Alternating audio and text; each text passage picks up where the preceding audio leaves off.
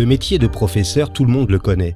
Notre propre parcours d'enfant, puis celui de nos enfants sont jalonnés de profs, tels des repères dans le temps, mais aussi des repères dans l'accès aux multiples savoirs dont ils sont les garants.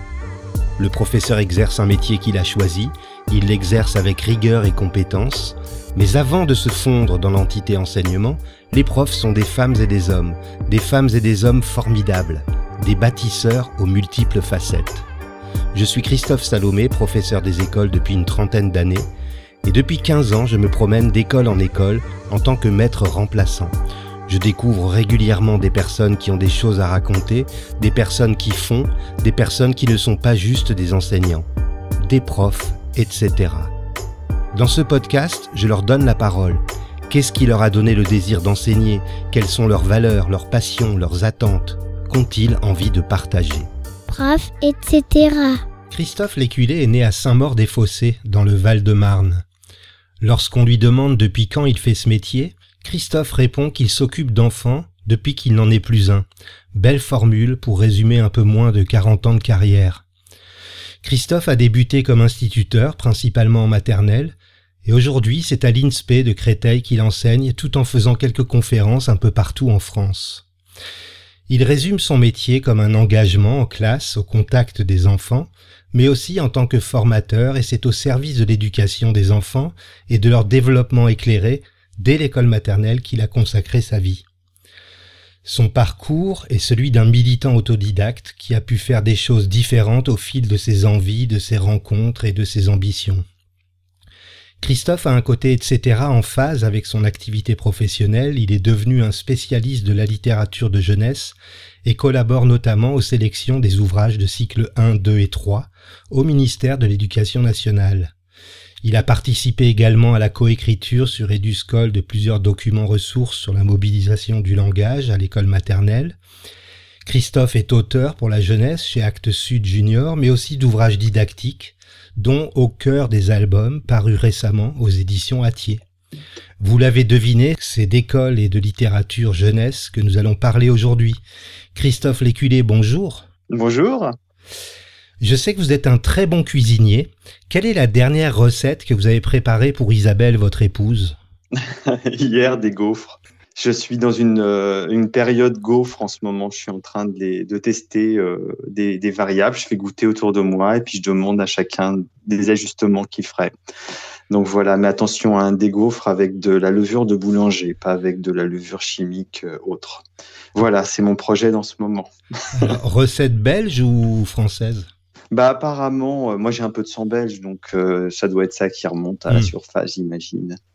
Non, mais c'est des recettes du Nord, je crois, avec la levure de boulanger. Mais je suis pas un grand spécialiste. Prof, etc. Quel regard portez-vous sur votre enfance, Christophe? Euh, J'ai un regard sur une enfance très très heureuse, avec beaucoup de d'accompagnement familial.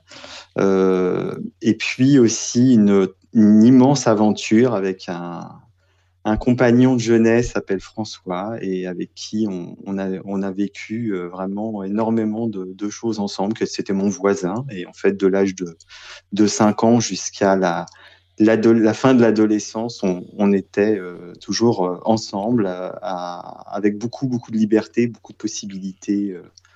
Donc, euh, une enfance très, très joyeuse et, euh, pleine de, projets, d'aventures. Voilà comment, comment je l'aperçois maintenant. Quel est votre meilleur souvenir en tant qu'élève? Alors, mon meilleur souvenir, euh, ah, j'en aurais, allez, j'en donne deux. Je réponds pas exactement, tant mhm. pis.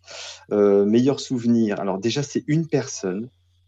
C'était ma maîtresse en maternelle euh, que j'ai eu euh, en petite et moyenne section et qui s'appelait, euh, s'appelle toujours Mademoiselle Aublé. Et j'avais beaucoup de mal à me séparer de, de, de, ma famille. Et elle m'a pris vraiment sous son aile et elle m'a aidé à grandir, à franchir cette étape. J'ai et c'est peut-être un peu fondateur parce que maintenant je suis un spécialiste de l'école maternelle et finalement cette, euh, cette jeune maîtresse à l'époque euh, m'a vraiment, euh, m'a vraiment beaucoup aidé à franchir toutes ces difficultés que j'ai pu avoir pendant, finalement, elle m'a suivi deux ans.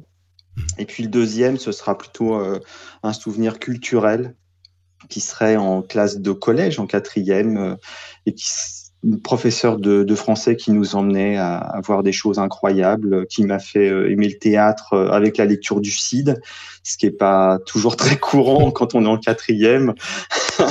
et puis euh, qui nous avait emmené voir le film Molière de Nouchkine, l'expo d'Ali à Paris, à Beaubourg. Donc c'était c'est vraiment un, un, beau souvenir. Ouais.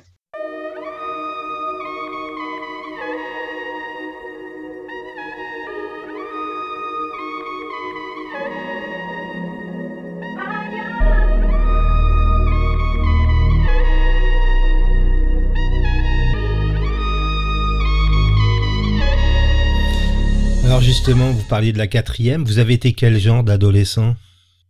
J'étais plutôt sage en classe, euh, jusqu'à l'entrée au lycée, où après j'ai plutôt profité euh, des amis que de l'école. Hmm. Voilà. Mais plutôt, plutôt sage en général, ouais. Est-ce que cette période de, l'adolescence a influencé le choix du métier de formateur que vous exercez aujourd'hui?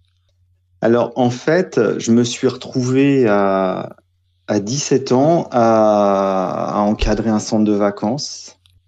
Et je me suis dit tout de suite en travaillant avec des enfants que finalement, c'était ça la voie de ma vie et je le pense toujours. Hmm.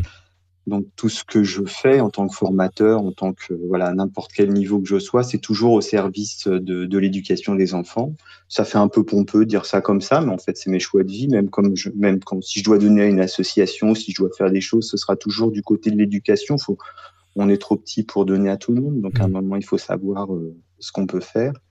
Et puis, euh, comme ça s'est très bien passé dans ce centre de vacances, bah, j'ai continué à travailler avec euh, l'équipe de direction qui étaient formateurs au, au CMEA et qui m'ont coopté. Euh, et donc, à 19 ans, j'ai fait mon, mon, premier stage euh, pour être, euh, pour être formateur d'animateur. Et puis, je suis devenu tout de suite formateur d'animateur, puis directeur, puis maintenant.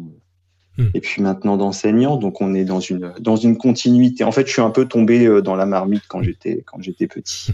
Prof, etc. Alors, je me souviens qu'enfant, dans les années 60-70, l'offre de littérature jeunesse était extrêmement limitée. Ça se résumait bien souvent à Tommy à la ferme, Martine en bateau et quelques livres qui racontaient plus ou moins bien les aventures des héros de Walt Disney.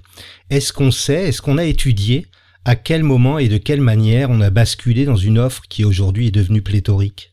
Alors sur euh, sur le basculement, euh, on va dire qu'il y a eu un, une bascule dans les années 70 euh, sur la production euh, contemporaine, enfin qui a eu une grosse influence sur la production contemporaine, avec des auteurs euh, bah, comme Tommy Ungerer, comme Maurice Sindac aux États-Unis avec Max et les Maxi Monstres. Ungerer aussi aux, États-Unis avec les, Trois Brigands et puis et puis finalement, euh, je pense qu'il y a aussi tous les baby boomers qui faisaient qu'il y avait beaucoup d'enfants qui allaient aussi vers les livres et qui ensuite ont continué euh, dans cette dimension de liberté et de culture. Il y a eu aussi euh, au niveau artistique tout un tas de changements qui fait que certains, euh, comment, certains auteurs se sont mis à faire euh, de la littérature à destination des enfants, mais qui n'était pas destinée au départ non plus pour les enfants. Euh, ça, c'est un des premiers éléments. Donc il y a une dimension absolument culturelle comme ça, mmh.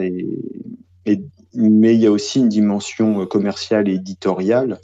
Euh, on va pas, on va pas se voiler la face. Hein. Euh, c'est-à-dire que comme il y a des enfants, il y a un marché, et comme il y a un marché, euh, les, les, livres, et, et, on voit actuellement que le marché pour pour l'album jeunesse, par exemple, est un marché quasi saturé en fait, mmh. hein, avec on est passé en 20 ans de, je sais pas, 6-8 000 titres par an à à 12-15 000, mmh. sans compter bien sûr euh, les, les, deux dernières années qui sont un peu différentes. Mais, euh, et, puis, euh, et puis en même temps, c'est des champs qui sont devenus des vrais champs de recherche, c'est-à-dire qu'on trouve des études sur la littérature à, à l'université. Enfin, on a une littérature qui est devenue une littérature à, à part entière. Mmh. Voilà. Je le disais en introduction, vous avez travaillé sur la mobilisation du langage à l'école maternelle. On sait que le langage est en étroite relation avec l'esprit, la pensée, les représentations mentales. Est-ce qu'il n'y a pas là, dès l'entrée à l'école maternelle, une source d'inégalité sociale et culturelle? Alors oui, effectivement, complètement. on ne se rend même pas compte à quel point il y, a, une égalité.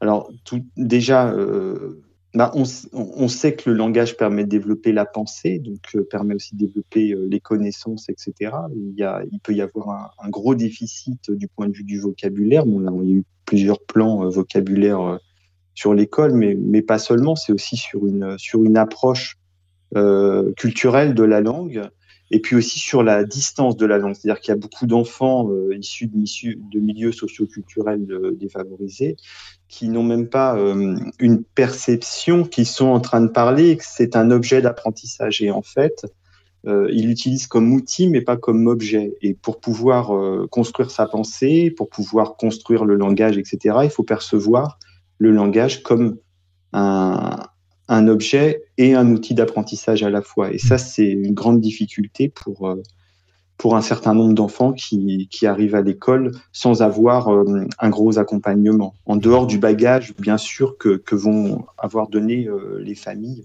plus ou moins en fonction, en fonction des élèves.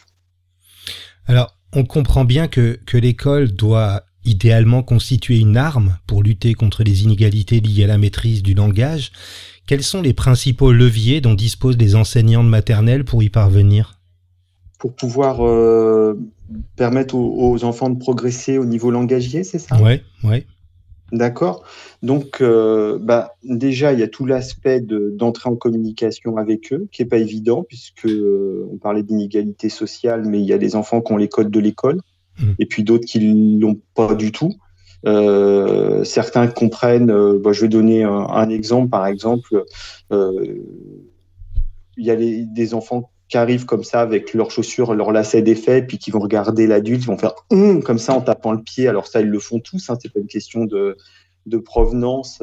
Et puis bah, l'adulte qui les regarde et qui dit bah, dis donc, elles sont belles tes chaussures. Euh, parce que l'adulte est en train de blaguer. Et euh, il y a certains enfants qui sont connivants avec l'adulte parce qu'ils vivent dans les mêmes milieux sociaux et qui ont bien compris que quand l'adulte dit euh, elles sont belles tes chaussures, ça veut simplement dire comment dire est-ce que tu peux me le demander avec des mots? Et me dire s'il te plaît, à la limite, ce serait. Et puis d'autres qui euh, comprennent pas du tout pourquoi et qui disent ouais bah ouais elles sont belles, mais enfin là je suis en train de te dire un autre truc et qui comprennent pas trop ce qui est en train de se passer. Donc euh, la question c'est euh, c'est la connivence qu'on peut avoir avec eux. Donc il y a cette entrée dans la communication, le fait que les enfants puissent tout doucement commencer à comprendre comment fonctionne l'école et avoir un rapport second au langage. Et puis après, le langage finalement se travaille au quotidien, mais surtout s'enseigne euh, par, euh, et ça on, on, le sait quand même depuis quelques années, mais ça a été vraiment renforcé euh, ces derniers temps, s'enseigne le vocabulaire, la, tout l'aspect linguistique, le vocabulaire, la syntaxe, mais aussi la question des discours, apprendre à raconter, apprendre à décrire, apprendre à expliquer, etc qui sont des véritables enseignements en fait mmh. et qui nécessitent des séquences structurées, euh, euh, répétées, etc. Donc mmh. ça, maintenant, on, commence à savoir faire à peu près, euh, mais euh, mais il y a encore beaucoup beaucoup de travail si on veut combattre toutes ces inégalités.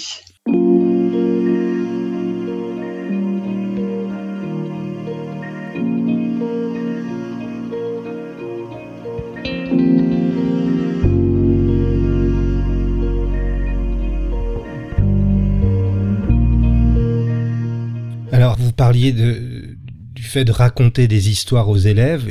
C'est une activité pluricotidienne en cycle 1. Quelle distinction faites-vous entre une posture de conteur, celle qui consiste à raconter sans support autre que le langage et le corps, et celle du lecteur qui va dire le texte mais aussi montrer des images d'un album ou d'un livre? Est-ce qu'il existe une distinction? Alors, pour moi, il y a, il y a, des, il y a des différences, mais les deux sont euh, complètement euh, complémentaires.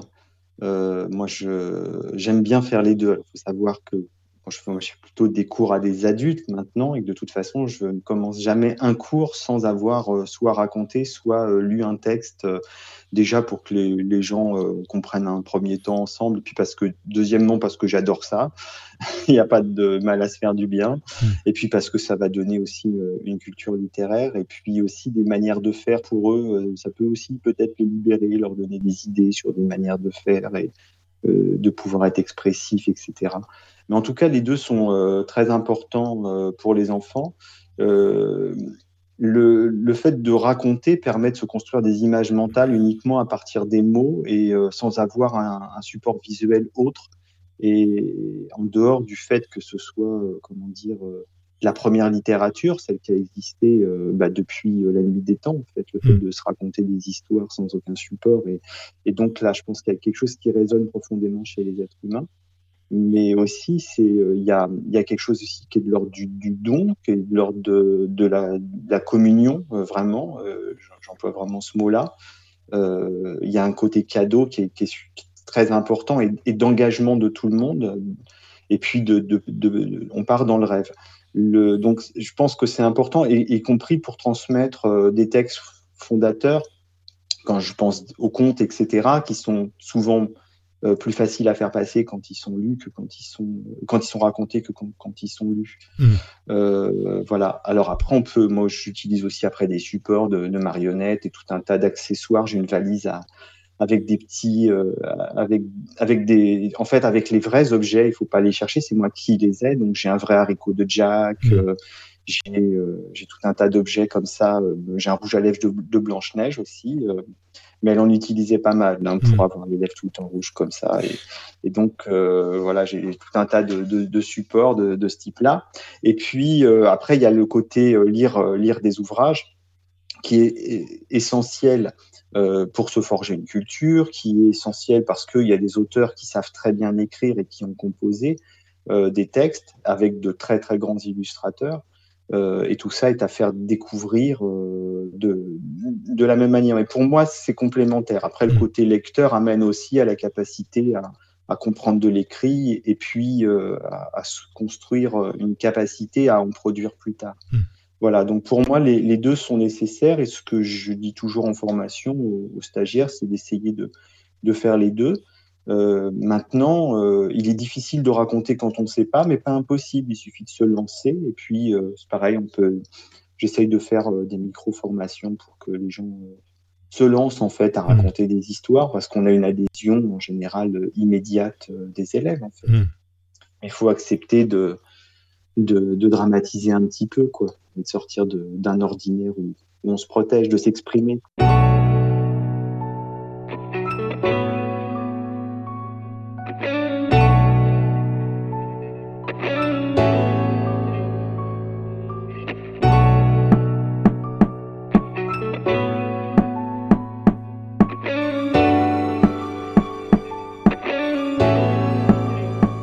Votre expertise sur la littérature de jeunesse vous conduit à vous pencher sur les sélections d'ouvrages qui vont permettre aux élèves d'entrer dans une première culture littéraire.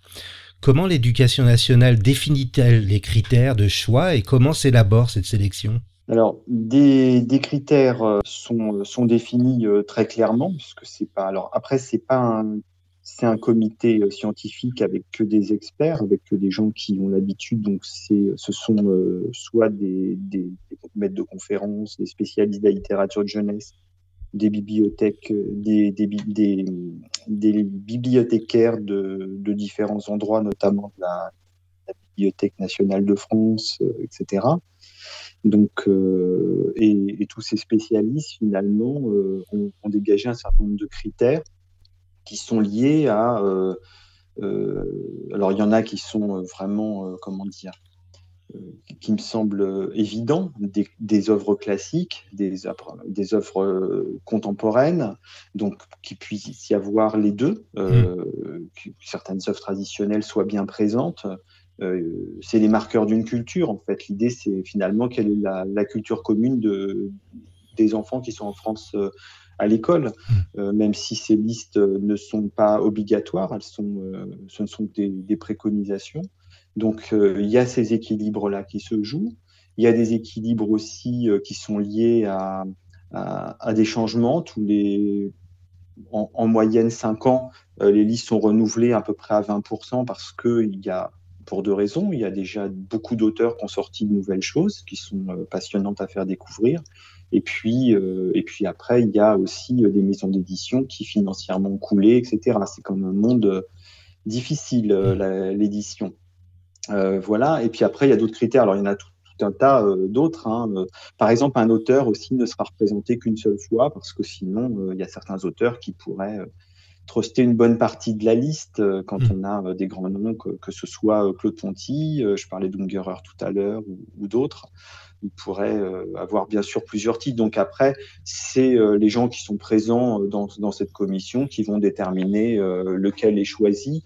Et puis, il y a des critères aussi qui sont liés à l'âge des enfants, qui sont liés aux pratiques de classe, aux pratiques didactiques de, de, littérature. Donc, c'est un mélange de tout ça qui fait qu'on a du mal à voir quel est le critère stable et pour quelle raison est ce mmh. niveau-là. Mais, mais c'est cette synergie entre ces gens-là et tous ces critères qui composent finalement cette liste-là. Hmm. Voilà, enfin, c'est ces trois listes, en fait, ouais, sont renouvelées tout le temps.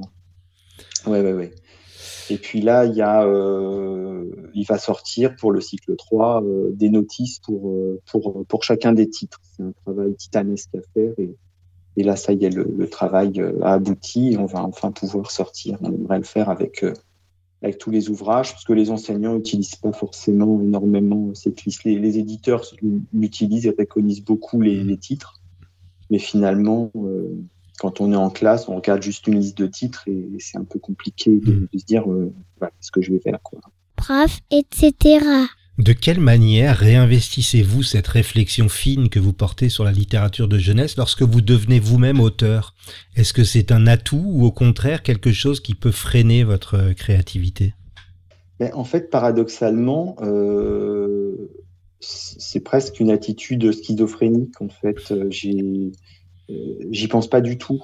Alors je suis forcément nourri de ce que je suis, de ce que j'ai fait, mais euh, mais dans un premier temps, alors je suis pas un auteur majeur et j'ai fait pas j'ai pas écrit grand chose, mais en fait ce que ce que j'ai écrit c'est c'est plutôt parce que ça m'intéresse, ça m'amuse, ça me touche, ça et ça vient, euh, mais je me dis pas, tiens, je vais faire comme ci ou comme ça. Et, je, et surtout, surtout, surtout, ne pas réfléchir à, comment dire, ce qu'on pourrait en faire en classe, ce qui n'est pas mon problème, en fait. Hmm. J'ai dû le faire avec un des albums que, l'album que j'avais écrit à un moment. Je me suis dit, tiens, finalement, qu'est-ce qu'on pourrait faire en classe? Mais ça a mis, euh, je l'ai fait trois ans plus tard, quoi. Hmm. Et c'est pas parce que moi j'ai pensé ça que c'est cette manière-là qu'il faut faire. Enfin, il y a il y a toujours mille et une façons euh, d'aborder euh, les choses.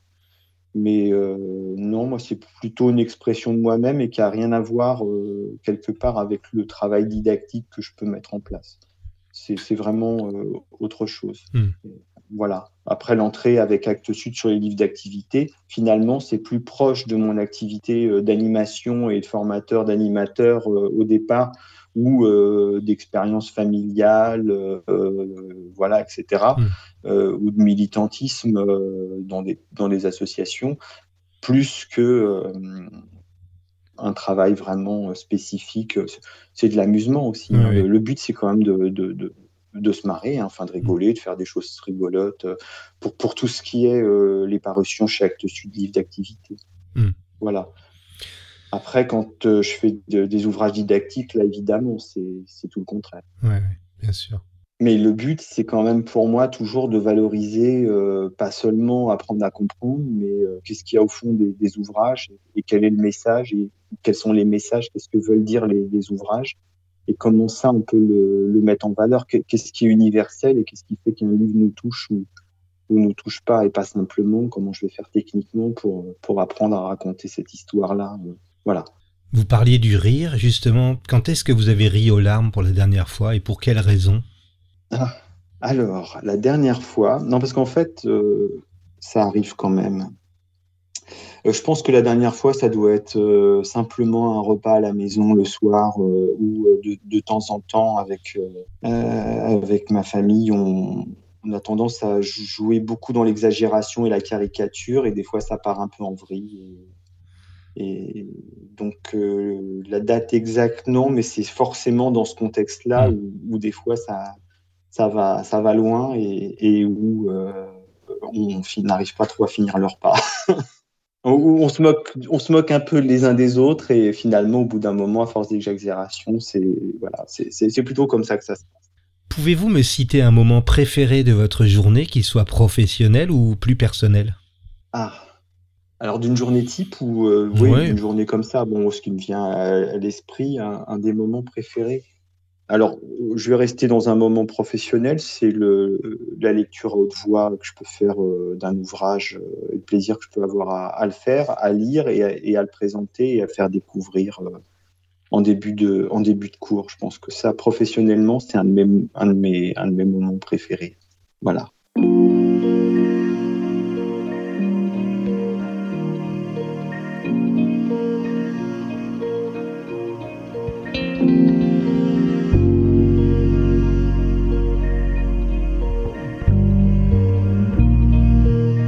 Quelle valeur a aujourd'hui le plus de sens pour vous, Christophe?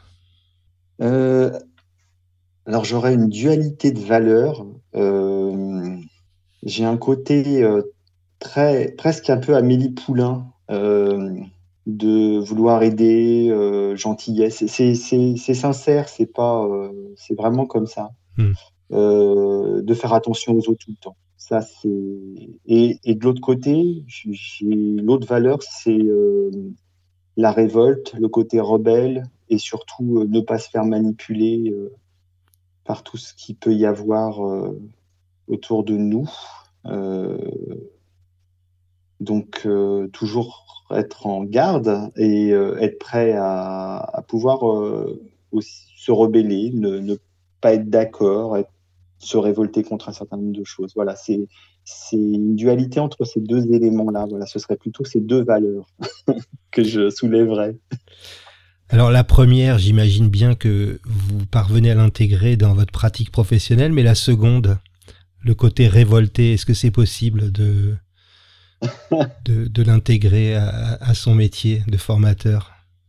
Alors oui, euh, oui, par rapport à, une éducation à la citoyenneté, en fait, et mmh. puis euh, au fait, alors effectivement, comme euh, je peux, je peux avoir une, une place, une loyauté euh, avec l'institution dans laquelle je suis, ce qui peut, ce qui n'empêche pas à certains moments de pouvoir être engagé syndicalement ou ce genre de choses. Hein, donc tout ça n'est pas contradictoire.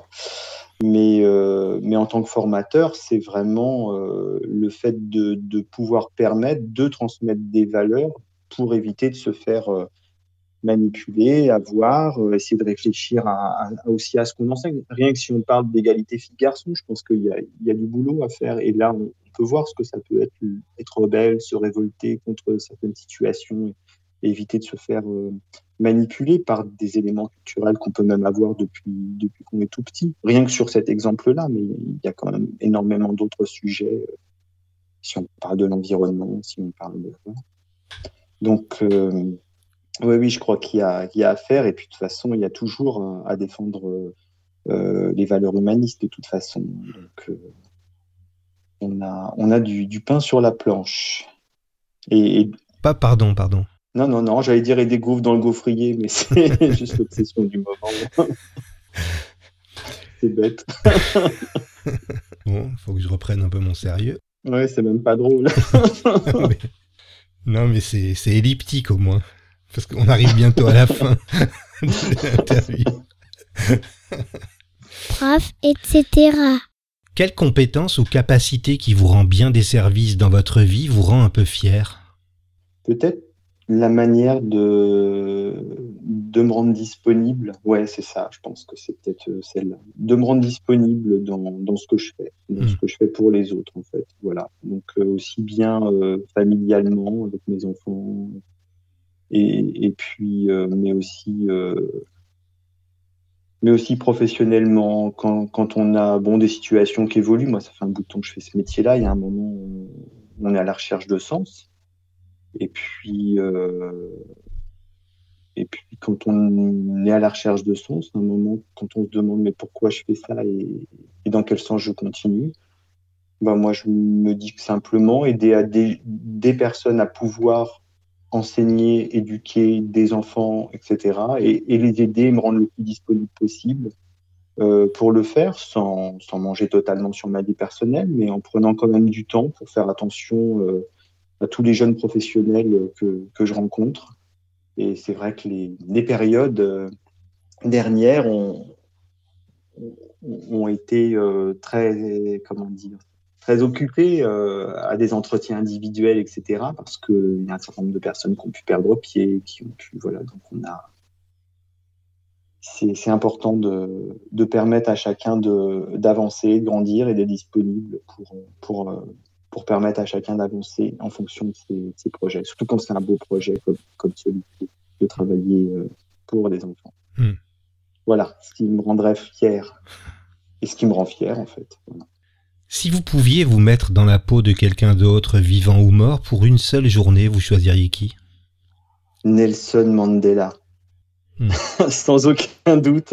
Alors on peut se dire il est fou parce qu'il va passer euh, une journée en prison, etc. Mais je sais pas, non, c'est quand même c'est pour moi une des, une des icônes absolues, euh, quelle que soit la période de, de sa vie. Hein. Je pense qu'il y a des hmm. journées, euh, je, il faut il faut mieux pas être dans sa peau ces jours-là. Hmm. Mais puis il y en a eu beaucoup pour lui. Mais ça reste quand même un, un phare un phare absolu. Voilà pour moi. Bien Christophe, on arrive à la fin de, de cet entretien. J'ai une dernière question à vous poser. Qu'est-ce que vous vous souhaitez pour les deux prochaines années? Bah, C'est de continuer à rebondir euh, personnellement. Euh, je veux dire, je ne vais pas faire une déclaration à la Miss France. Donc, euh, juste pour moi, c'est de continuer à rebondir sur des projets qui s'ouvrent les uns après les autres et puis de, de continuer à s'engager pleinement, de, de, faire des belles rencontres autour de, de tous ces projets voilà ce que je, ce que je, je, souhaite pour les, ce que je me souhaite pour les deux premières années. Ça paraît un peu égoïste, mais, Bah, merci Christophe d'avoir accepté mon invitation. Non, mais c'est un plaisir et puis merci de m'avoir invité surtout. Je mettrai toutes les références sur vos publications en description de cet épisode. Si vous aimez Prof, etc., n'hésitez pas à vous abonner sur votre plateforme de diffusion préférée. Si vous avez envie de m'aider vous pouvez m'offrir des étoiles, 5 de préférence, sur l'application podcast depuis un iPhone ou un iPad ou sur iTunes depuis un ordinateur. Vous pouvez également y laisser un commentaire. Et si vous avez envie de partager vous aussi votre côté etc. avec les auditeurs, écrivez-moi sur Twitter ou sur la page Facebook de Prof, etc. À vendredi!